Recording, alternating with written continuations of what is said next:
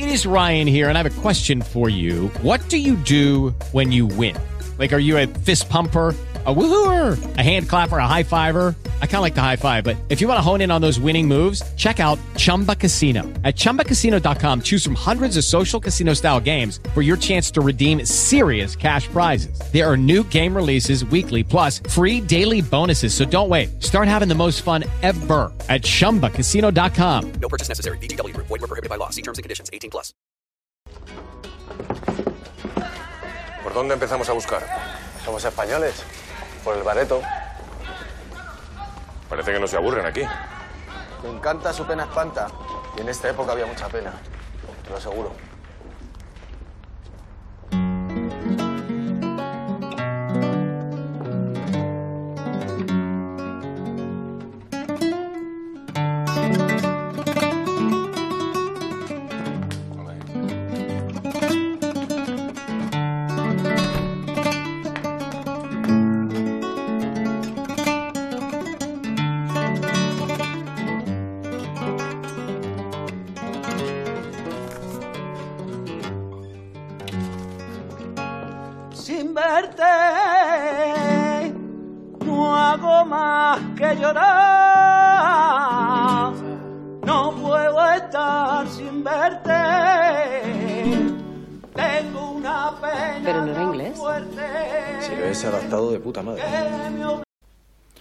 Pues estamos de vuelta en nuestros recaps que estamos haciendo semanalmente en Fuera de Series del Ministerio del Tiempo.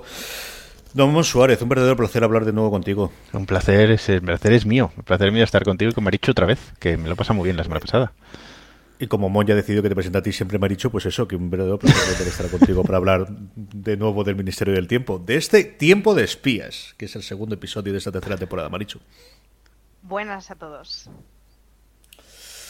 Vamos a hablar de tiempo de espías y de nuevo, mm, eh, bueno, yo creo que hay dos grandes eh, eh, focos o, tramas o, distintas partes de las que vamos a hablar y luego, si acaso, hacer un poquito de valoración global del episodio y de, de qué ha ocurrido. Volvemos a tener una aventura de la patrulla por un lado, volvemos a tener algo que ocurre en el ministerio y en este caso más allá del ministerio, que es todo lo que ocurre con esa Lola Mendieta joven interpretada por Macarena García que por fin hemos descubierto después de saber que estaba en, el, en la presentación del ministerio y de que iba a interpretar esta buena mujer en la serie cuando sabíamos que va a ser eh, una intérprete regular y luego todo lo que ocurre con, y con Ernesto, ¿no? que, es fundamentalmente la entrada que tiene en el mundo del Ministerio del Tiempo. Empecemos primero con la, con la parte, si os, parece, del, de la patrulla y de esa operación Miss Smith, que tengo curiosidad si vosotros conocíais que esto había ocurrido o teníais algún conocimiento previo de, de esta operación. Eh, Mon. Yo no, yo admito que no, pero, pero luego, claro, esto me pasa como casi siempre que veo el Ministerio del Tiempo y, y sale algo que no conozco, que es que luego tiro de Wikipedia y de, y de todo lo que pillo. Y la verdad es que me parece muy interesante. No, no conocía la historia, me gusta que, que las historias eh, del Ministerio se basen en historias reales y los huecos los rellenen ellos como, como vean, y eso me ha gustado mucho esa idea de, de esta parte del, del capítulo. ¿Y tú, Marisus, conocías la operación Miss Smith en la Segunda Guerra Mundial? Sí, porque los nazis me molan bastante. O sea, no, a ver. Las historias alrededor de los nazis me molan bastante. Así queda mejor. Eh, y, sí, sí, la verdad es que sí la conocía, pero, pero me, pasa que cuando hacen historias que reconozco más allá de, oh, sí, me suena de algo, eh, me resulta más divertido el, precisamente el ver cómo encajan hechos que ya conozco con, con cosas que, que son nuevas y que son cabriolas. Yo es una de estas cosas extrañas del destino. Yo sí conocía la operación porque, como, como decía Maricho, no al nivel de, mi santa esposa, que ya sí que es una loca de la Segunda Guerra Mundial, de la historia de leer cualquier cosa que cae en sus manos de la Segunda Guerra Mundial. A mí me gusta eh, con ciertas reservas. Pero hay un tío, un tío inglés que aprovecho para recomendar los libros suyos que se llama Beck McIntyre, que eh, escribe un conjunto de libros en el tipo de trama de Operación Bismuth. Entonces tiene cinco o seis libros sobre eh, actos de espías en la Segunda Guerra Mundial, normalmente más o menos ocultos, es decir, ya no es del eh, quizá Enigma es la cosa más conocida por todos a día de hoy después de la película y todo demás, pero de pequeñas operaciones y distintas operaciones que, se, que ocurrieron eh, con espías, tanto a favor como en contra de los aliados. Tiene el libro más famoso posiblemente es de un agente doble que había dentro del servicio británico, que realmente un, un espía alemán y que se pasó a los alemanes. Y él escribió un libro que se llama Operación Bismuth, que también es muy curiosísimo de ver eh, el cómo escribió el libro, porque es también toda una, aventura de espías, el cómo llegó a tener toda la documentación. Y esto fue una cosa rarísima. Yo recuerdo unas navidades hace dos o tres años que en ebooks de Apple estaban a 79 céntimos o un euro y medio, no me acuerdo por qué, los libros, me gustó uno y me compré todos de golpe, ¿no? Entonces fui leyendo poquito a poco y, fue una cosa que me, que me entretuvo mucho y además el, el, el tío escribe muy bien. Tiene, tiene un tono didáctico y de hacerte, aunque sea historia, la, la parte de la trama y de intriga que el, que el tío de, de verdad que, que logra mucho. Yo los tengo todos en inglés, supongo que alguno al menos sí que estará traducido en español y trataré de poner los, los enlaces eh, si os interesa en, en las notas. Eh, ¿Qué te ha parecido, Mon? Toda la, la, trama de la patrulla eh, alrededor de esta operación Mismit.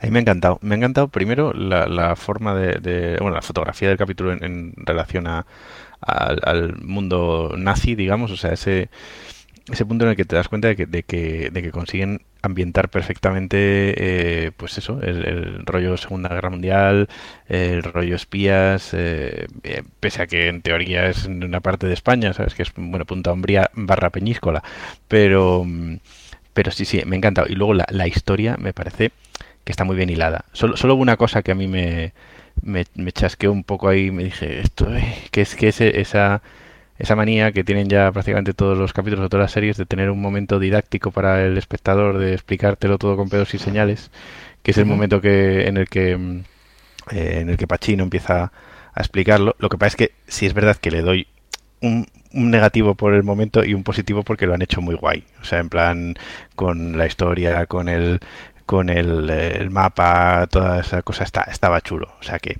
dentro de lo que no me gusta ese tipo de, de explicaciones, esa parte me ha gustado tiene mala solución, ¿no? El, el, cómo metes toda esa información cuando es un hecho claro. desconocido por todos tiene más sencillez, pero eh, creo que no queda tan mal como se podría haber hecho. Eso es. Quizás con más tiempo puedes hacerlo mejor, pero sí, yo creo que la parte visual ayudó mucho, ¿no? De, de, de, ponerle el punto de ya sabemos que te estamos explicando esto y te estamos metiendo mucho rollo, vamos a hacer de lo más o menos divertido o entretenido. Yo creo que eso en ese punto sí ganó bastante. Maricho, en general, ¿qué te pareció a ti toda la trama de la patrulla? Mm, a mí, fíjate, es de los capítulos que menos me ha gustado. Eh, creo que porque era muy serio y creo que yo, tengo un problemilla de dispersión. Me gustan más las series que las pelis porque no me obligan a estar tanto tiempo en la pantalla. Y entonces las series de 80 minutos, eh, según y cómo, si no son ritmos muy altos, hay momentos en que a mí me, me, me cuesta prestar atención todo el rato. Y con este me pasó un poco eso. Sin embargo, eh, luego pensándolo en diferido, eh, estaba pensando eso porque en ningún momento tuve la cosa de es una producción española haciendo de nazis. O sea, me pareció que estaba tan bien ambientado que directamente obvié toda ese capítulo, o sea, toda esa parte, ¿no? Cuando estaba viendo el capítulo lo tomé con total naturalidad, pues como el que ve Pasión o Victoria, lo cual me parece buenísimo. Y en cambio a mí la parte de Pachino sí me gustó mucho, o sea, la, no la parte de Pachino, el, el cómo meten la falca con la referencia. Y me recordó mucho, salvando muchas distancias, al perfil que le, o sea, al perfil de Pachino que le están dando con el perfil que tiene el personaje en el NCIS original, el, el Casanova, que constantemente, constantemente mete referencias cinematográficas, pero con algo más de chicha que la mera referencia. Y a mí sí me gustó, me, me parece que es un hilo del que tirar para Pachino, que si le consiguen encontrar la fórmula que se haga de forma natural, pues pueden encontrar una forma para resolver la introducción didáctica que decía Mon y que, bueno, entiendo que tiene que estar. Sí, yo creo que es eh, meterlo dentro del proceso, ¿no? El, el encontrar si eso vas a repetirlo varias veces con distintos eh, elementos en algunos de los episodios, posiblemente no en todos, pero en los que sean menos conocidos, el encontrar un, un, referente que ya como audiencia digamos, tenga. Esas son las reglas del juego del Ministerio del Tiempo y hay un momento en el cual explicamos qué es el hecho histórico que vamos a contar y vamos a buscar o a probar diferentes formas o, o crear un, un, una forma normal y general de hacerla que luego podemos romper en distintos episodios, no me parece mal planteamiento. A sí, mí me ha gustado compo mucho. El componente de hay un friki que le gustan las pelis y cuenta uh -huh. sus movidas a sus amigos. Que es, o sea, si consiguen naturalizar eso, Además, me parece una excusa muy buena. Además tiene una cosa muy, a mí una, una, cosa de esa parte, de esa escena del episodio es, que me encanta, que es el momento en el que te das cuenta de que todos los, los que estaban alrededor, cuando termina de contarlo, eh, somos, somos el propio espectador con la cara de ¿cómo? o sea, sí, sí, que a mí, eso, a mí eso me gustó muchísimo, ese momento de silencio, diciendo, todos mirando y, y el tío, ¿qué pasa? a mí eso me pareció que es lo que lo que hubiese pasado realmente en la realidad, ¿sabes? Si un tío llega y te suelta una chapa tremenda de esa manera y tú te quedas como, ¿eh? Pero si tú no eras un policía de los 80, ¿por qué sabes tanto de estas historias? Yo es que al final somos hijos de Remington Steel y estas cosas siempre nos Ay, ¿no? Remington El- el- Steele. el oferente. Claro, claro. Ahí me has dado la es- patata, tío. Es que, es que me estaba acordándome ahora, claro, y, y termina ahora mismo de Son que hemos vuelto a tener este hombre en la pantalla. Yo qué sé, estas Es que ya no somos millennials. en la cabeza. No, no lo somos, Mon. No, no podemos decirlo. Tú sí. Estoy haciendo ¿Ves? otro podcast con millennials. Madre mía. Yo soy del 82. Nah, pero eso no es millennial. Es a partir del Sí, sí, sí, 84, ¿no? 82. No, no, No, no, el el 82 otro está en el borde. Ay, Me enteré que bueno. sí, tengo un trauma. Yo siempre había dicho que era generación naranjito y resulta no. la mar. Cachis la mar. A mí me ha gustado mucho la trama de la patrulla, mucho, mucho, mucho. Y ahora podemos hablar de alguna de, de- alguna parte más. Es de los eh, de las tramas de patrulla que más me han interesado, porque además creo que eh, yo creo que junto me recordaba por momentos mucho la del Cid, ¿sabes? De, de- de- la humanidad del, del protagonista. Yo creo que tiene mucho peso, igual que tuvo Peris Mencheta en su momento interpretando. Y ahora hablaremos un poquito de, lo que hace aquí José Manuel Poga.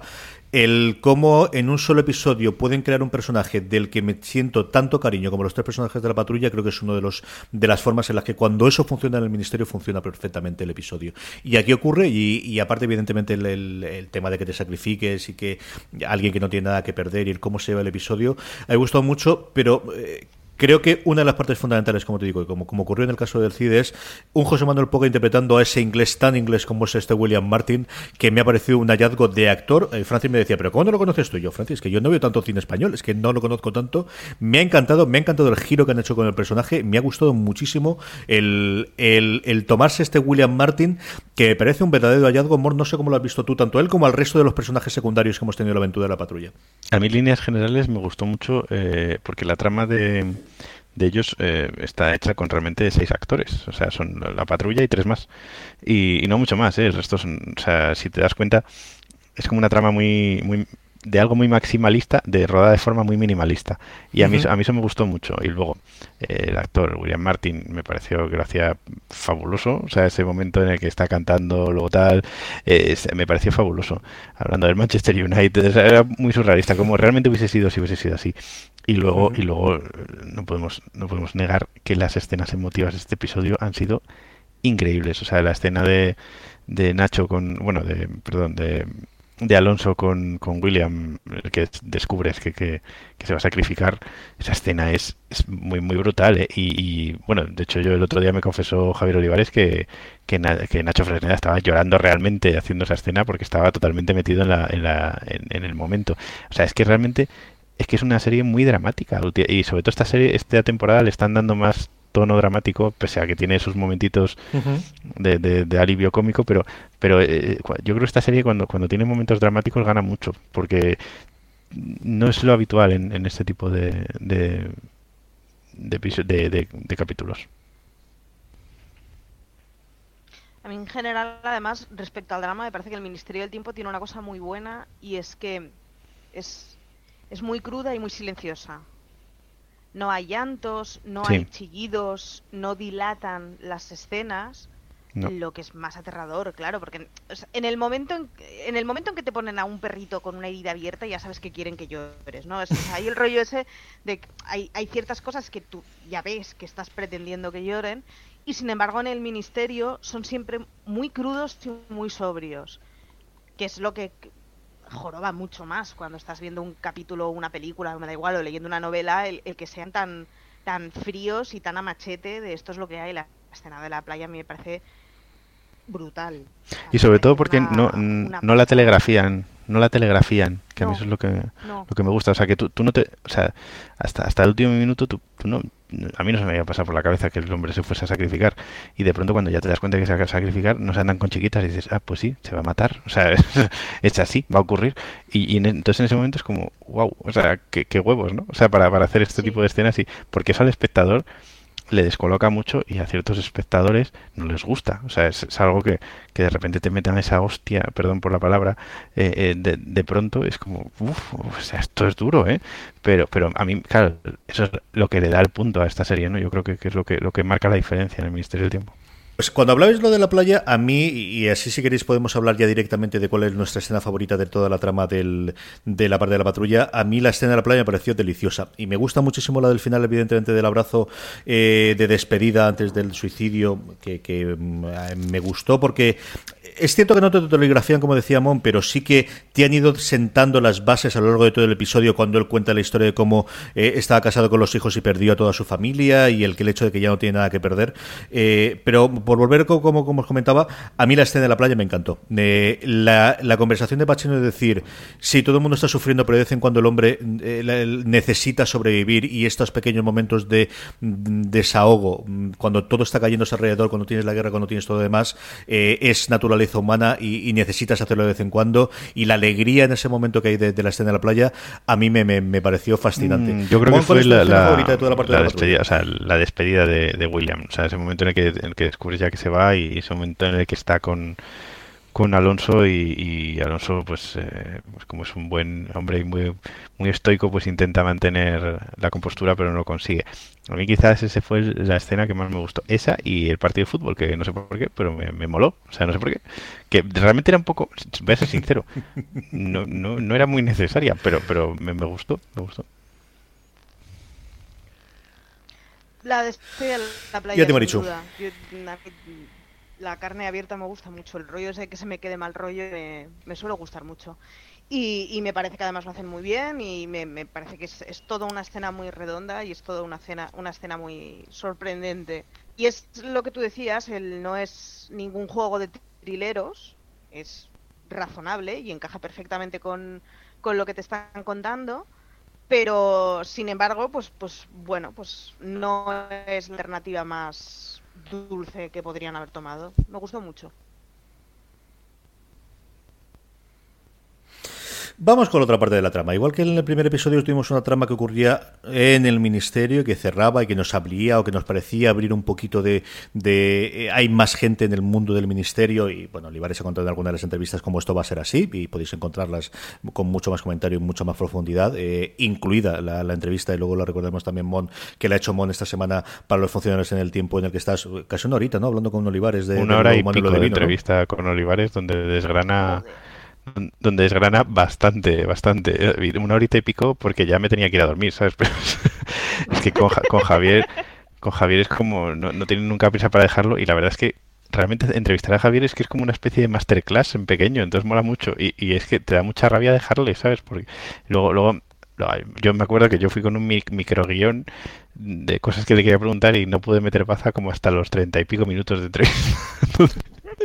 Pero sí, sí, cuenta muchas cosas. Yo le recomiendo que lo escuchéis porque además es que explica un poco, primero la sinopsis de casi todos los capítulos que quedan de la temporada.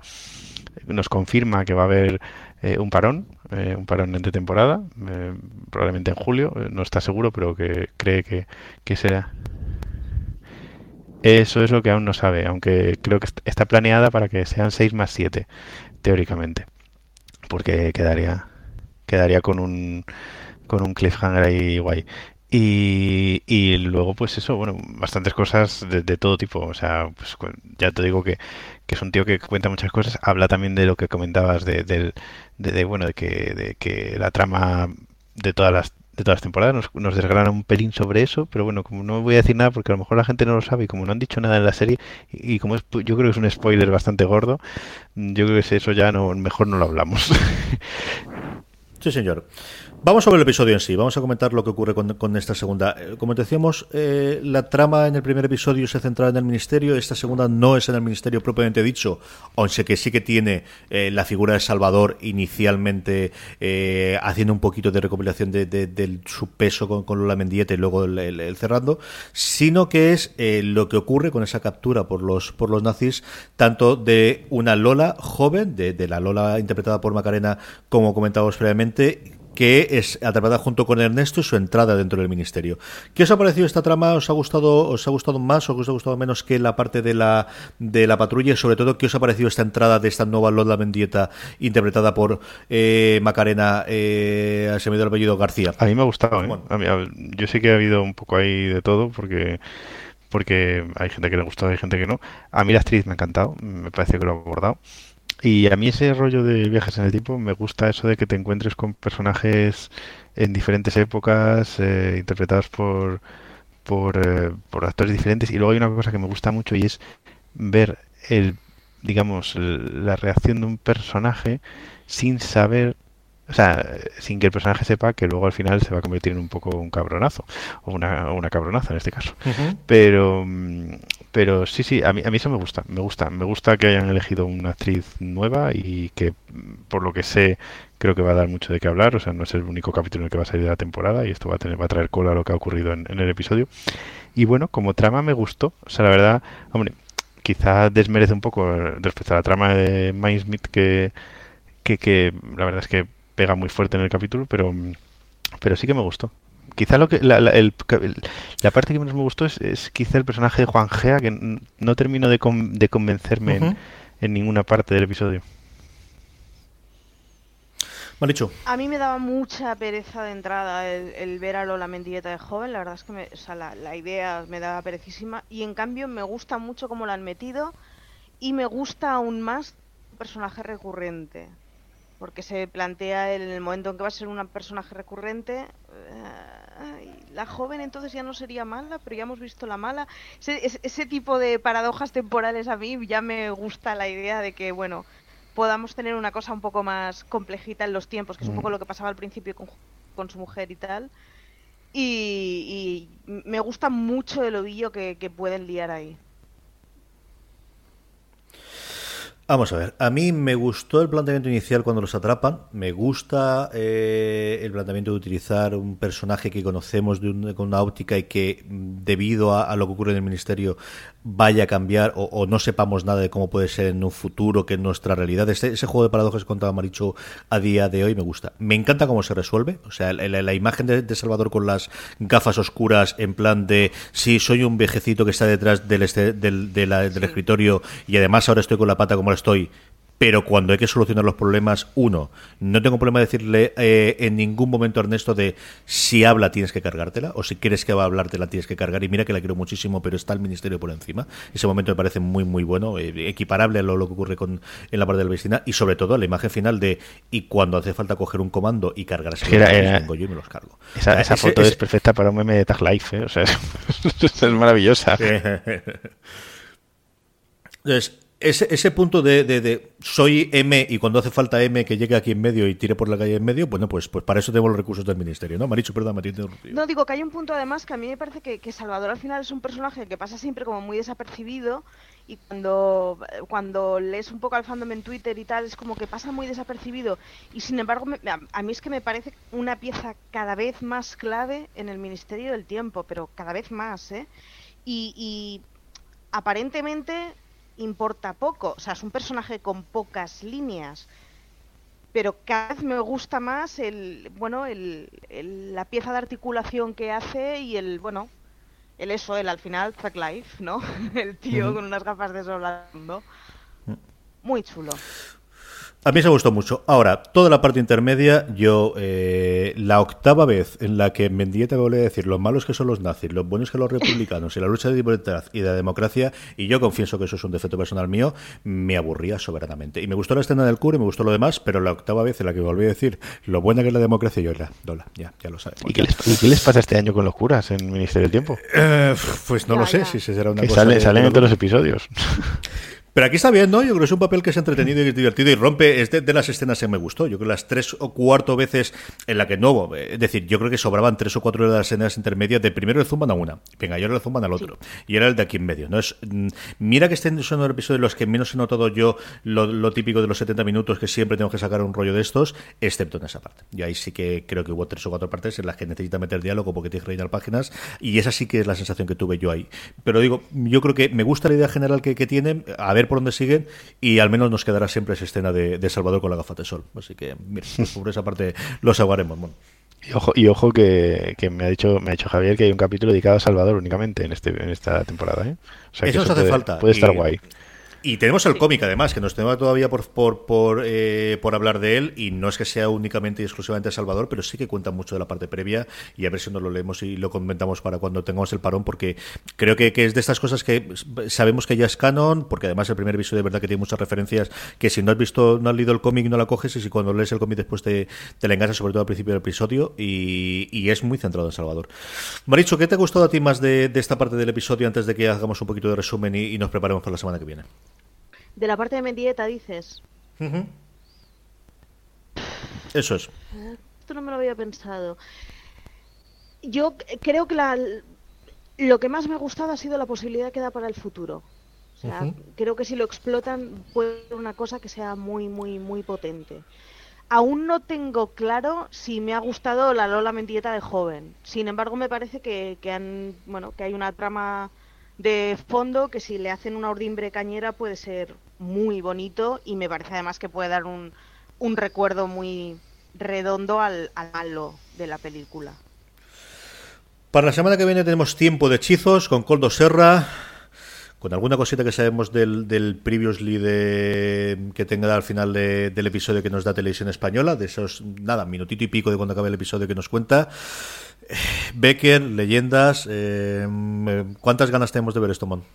Yo muchas, porque a mí el, el tema de la leyenda de Trasmoz me encanta. O sea, es una, el pueblo de Trasmoz, con la historia de pueblo maldito tal.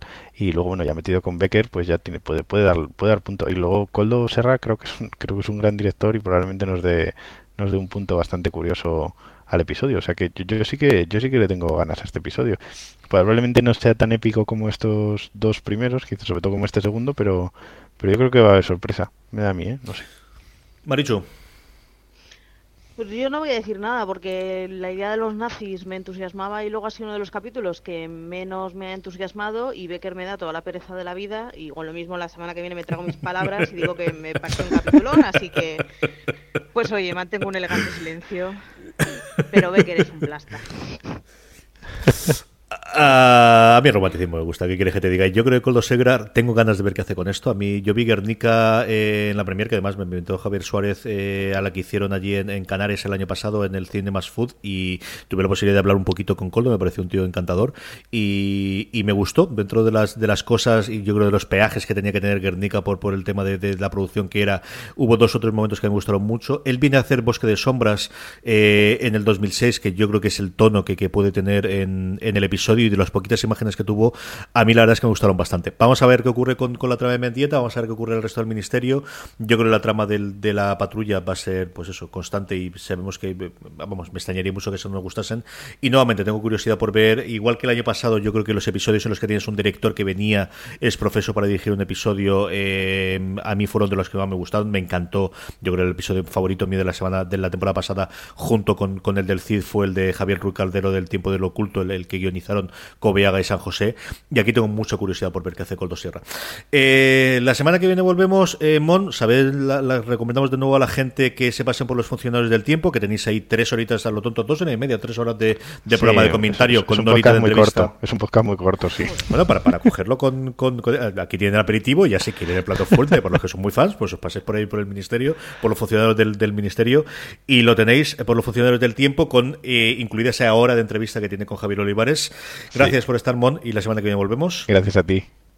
Marichu, ahora hablaremos de romanticismo la semana que viene. Por favor. Chica, te has comprometido, así que para bien y para mal, para Becker y para cualquier otra cosa. Sean nazis, sean Becker, pues esto es lo que toca. de o algo así, si no.